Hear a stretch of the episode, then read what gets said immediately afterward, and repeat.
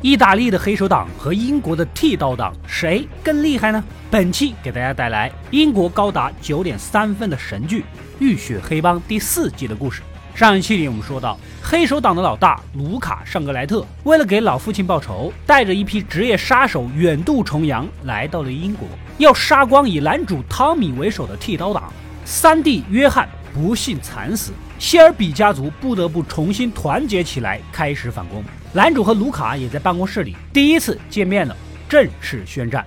伯明翰地区的罢工运动是愈演愈烈，希尔比公司深受影响。不过呢，论持久战。手上有钱又有粮的资本家，永远都比饿着肚子的底层人能耗，这也激起了革命者的愤怒。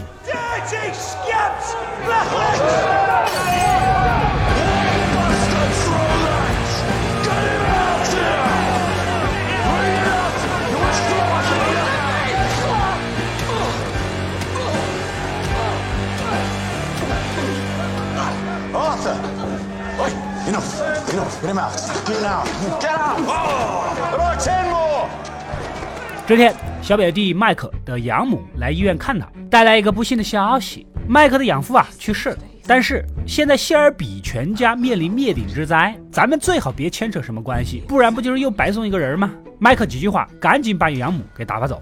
另一边，波莉姨妈重新回归公司财务主管之位，又支棱起来，恢复了往日的自信与优雅。不过，工作交接的合同流程什么的，还是要走一走的。这次家庭会议上，大哥居然缺席了。原来呀，大嫂琳达一大早跑到大哥的办公室，穿上了性感的衣服，要好好的给老公放松放松。I've got something for you, something to relieve his stress. It's silk from Japan. Feel. 单纯的大哥哪顶得住啊！开会的事儿全部抛诸脑后。工厂车间出事儿了，也不管了。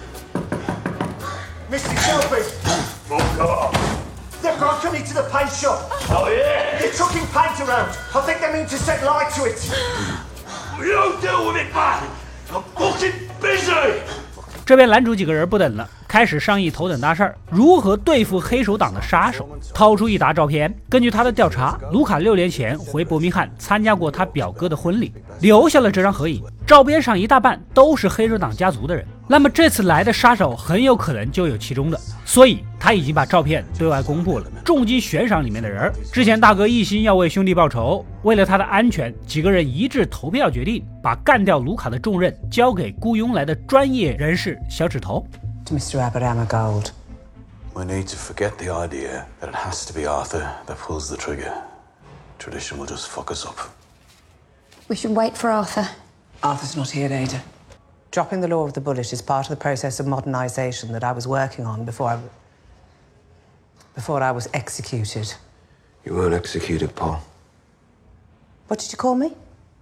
Right, let's take a vote. I'll deal with Arthur. All those in favor of giving the photographs to Mr. Gold, raise your hand. 其实让大嫂去勾引大哥，就是玻璃姨妈的安排。有他在场，这个投票肯定是不会成功。大哥这边技能就都交了，等 CD 冷却的时候呢，下楼去车间看看情况。几个工会的革命者还正在那儿搞破坏，大哥提着锤子上去就一番恐吓，但并没有真动手。哪知道其中一个愣头青一桶油漆泼了过来，彻底将他激怒。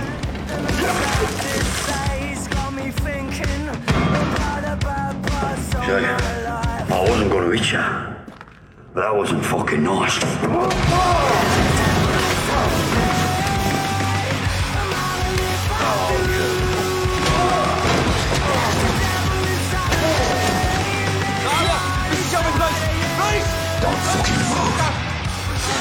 Right?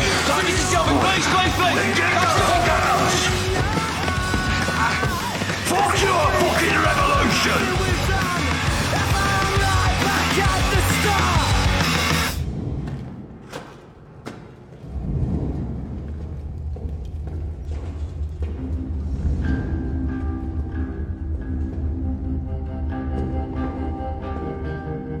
刚把人赶走，后门又进来两个端着枪的风衣男，明显就是黑手党的人。此时他的身上沾满了油漆，对方一时无法辨认。就在犹豫的这几秒钟，大哥直接脚底抹油开溜。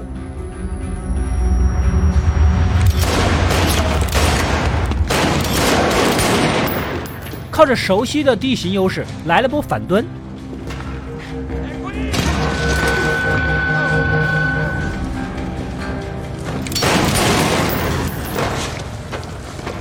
这俩杀手穿着风衣，看似是王者，没想到是个青铜啊！尸体被就地火化。很快，卢卡这边收到了消息，命令小弟发电报通知风衣兰的家属安排后事什么的。结果这两个小弟啊，还在那儿抱怨衣服不合身、饭菜难吃什么的。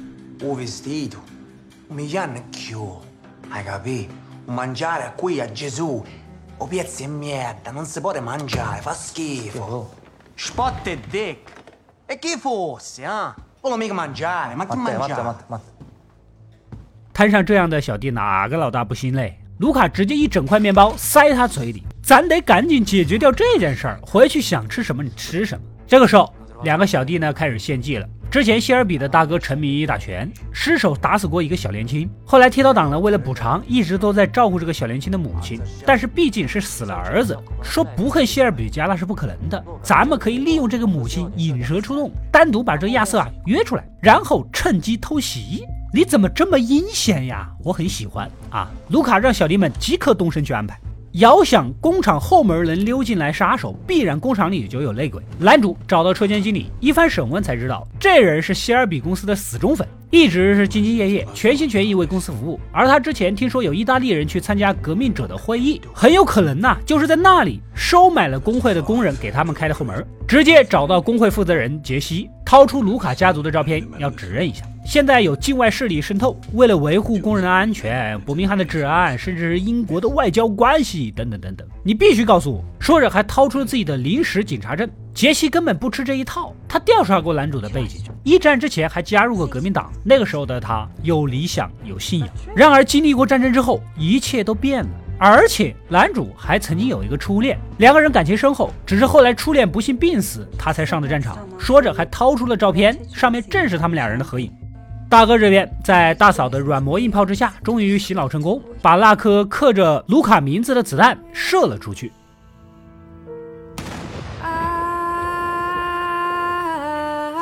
Time for Martha's house. What is he? Arthur? We fired the bullets. Yeah, it's all right. It's right, brother. 就算是放弃了自己亲自报仇的承诺，不过这也让他的内心更加的煎熬。随后，大嫂琳达破天荒的来到赌场帮忙。作为一个虔诚的教徒，原本是不能碰这些玩意儿的。Linda, this is a betting shop. Look! Arthur said yes. Tommy said yes. But did God say yes? Gambling is a sin, Linda. It's not me that's doing the gambling. I'm just taking the bets. 这么说也有道理。这个时候，小弟芬恩走了进来。今天赌场轮到他值班，几个嫂子发现啊，小弟在感情上竟然是一张白纸，当即准备找个女人给他那张纸上涂抹几笔让人难以忘怀的色彩。至于是什么颜色的色彩，那当然是黄色啦。这边男主和秘书丽兹来到河边啊，回忆起了往事儿，这就是他曾经和初恋经常来的地方。战争结束后就再也没来过了，而最近几年也只有和丽兹能说说掏心窝子的话，两个人情到深处也运动起来。完事儿后开始商量起希尔比公司的慈善事业，给贫困学生建希望小学什么的。男主希望丽兹啊来负责这个事儿，他曾经答应过初恋要改变这个世界，而这就叫做不忘初心。另一边，玻璃姨妈独自来到酒会。不一会儿呢，卢卡找了过来。原来呀，姨妈准备做一笔交易，卖掉男主，只求黑手党放过希尔比家的其他成员。毕竟当年杀害卢卡老爹的是男主下的命令，我们这些人是无辜的呀。Boy in the hospital's out of bounds. And I'll ask you to spare Finn and Arthur. And we're done for what?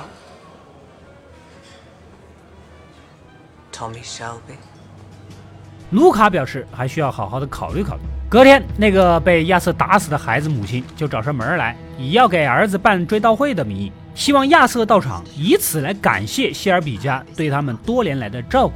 男主一眼就发觉不对劲儿，假装答应下来，准备来个将计就计，赶紧召集人手在周边设下埋伏。到了当天，大哥如约而至，哪知道等了半天就来了一个黑手党，而且还迟迟没有动手的个意思。男主意识到中了对方的调虎离山之计，赶紧撤退。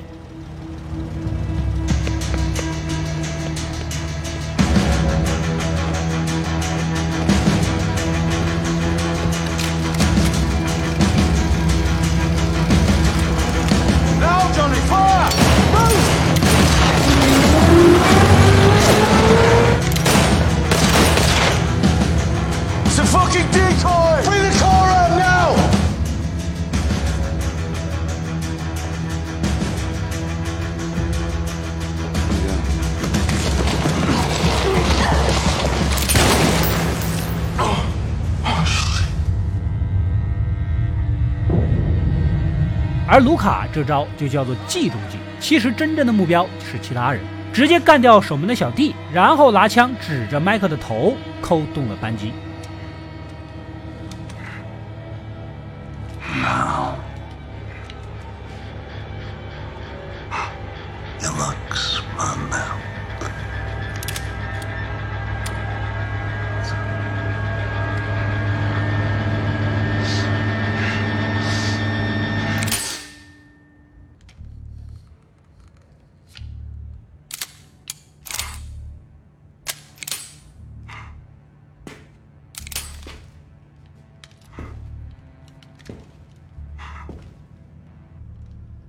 And tell your mother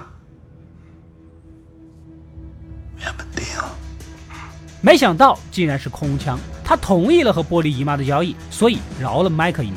男主一行人也赶了回来，麦克只好撒谎，说是黑手党听到你们的动静就赶紧撤了，他是侥幸活下来的。而汤米火速打电话通知小指头，让他带着人在黑手党撤退的必经之路设下埋伏。专业人士办事效率就是高。卢卡等人回去的路上，一辆侧翻的板车挡在了桥中央，还有一个警察在清理现场。一群人下去帮帮忙，然而很快就意识到不对劲儿，赶紧上车找其他出路。此时才发现司机已经被做掉了。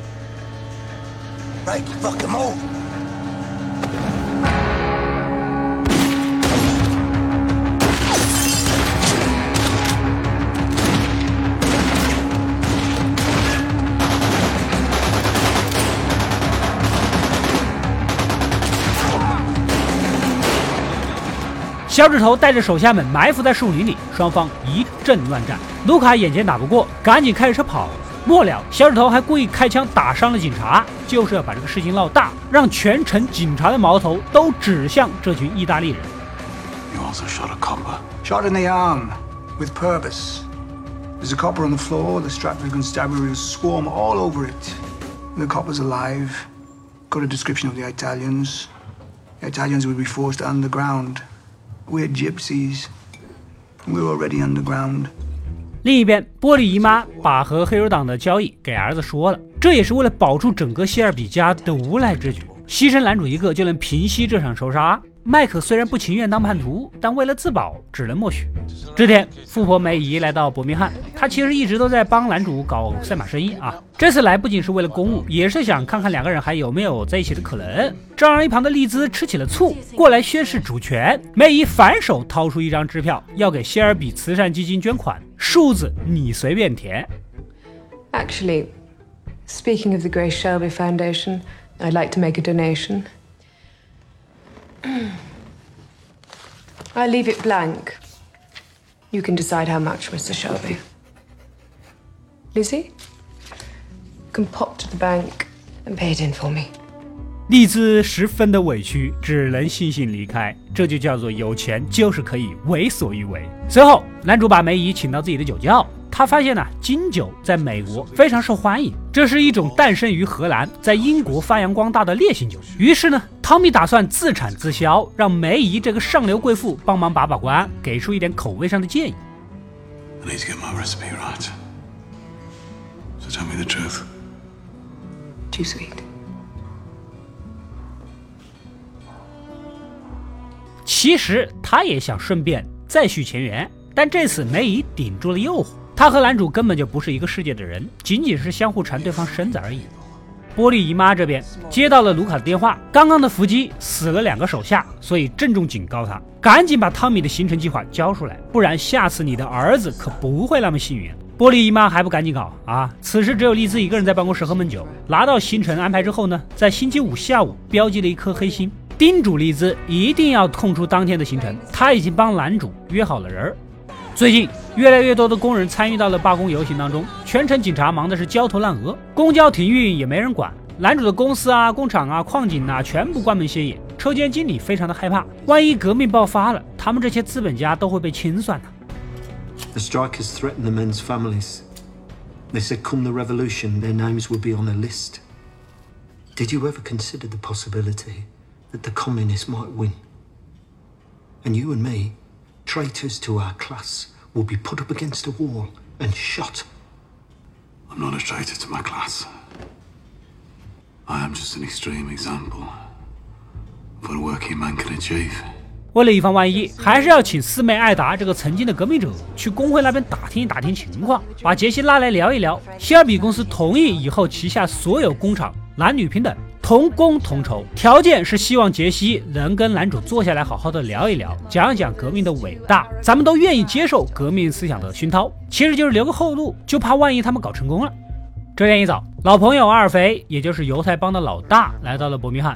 之前男主答应过小指头实现他儿子邦尼的拳击梦想。小伙子经过这段时间的训练，进步神速。这次是想和阿尔菲手下的拳击手安排一场正式的比赛。阿尔菲当然也知道剃刀党和黑手党之间的恩恩怨怨，而且意大利帮的萨比尼已经和黑手党勾结到了一起，所以男主关心的是阿尔菲究竟站哪一边。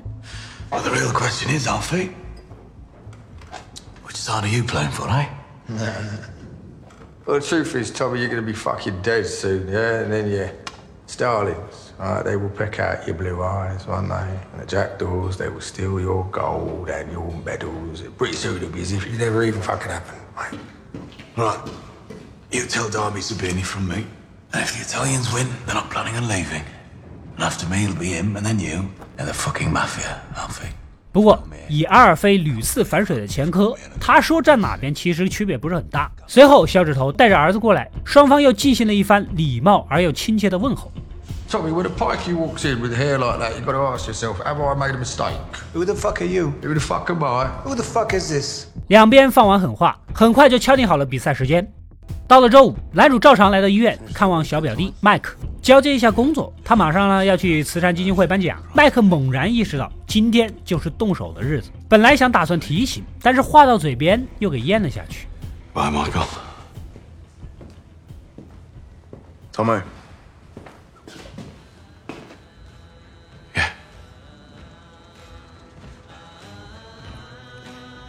Have a good weekend.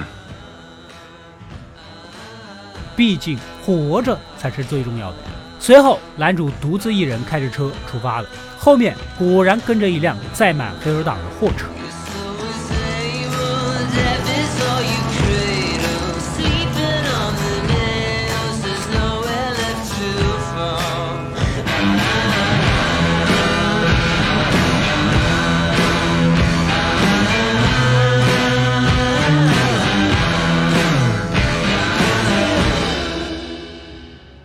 以上就是《浴血黑帮》第四季三到四集的故事。日防夜防是家贼难防，万万没有想到，姨妈为了保儿子、保家族，和黑手党达成了 PY 交易，基本上属于一群刺客打野战士围猎一个中单法师。那么这次行动，作为全剧核心的汤米，如何能保住自己的小命呢？下一期就是第四季的大结局了，届时剃刀党将和黑手党进行最后的决战，结局到底如何？且听下回分解。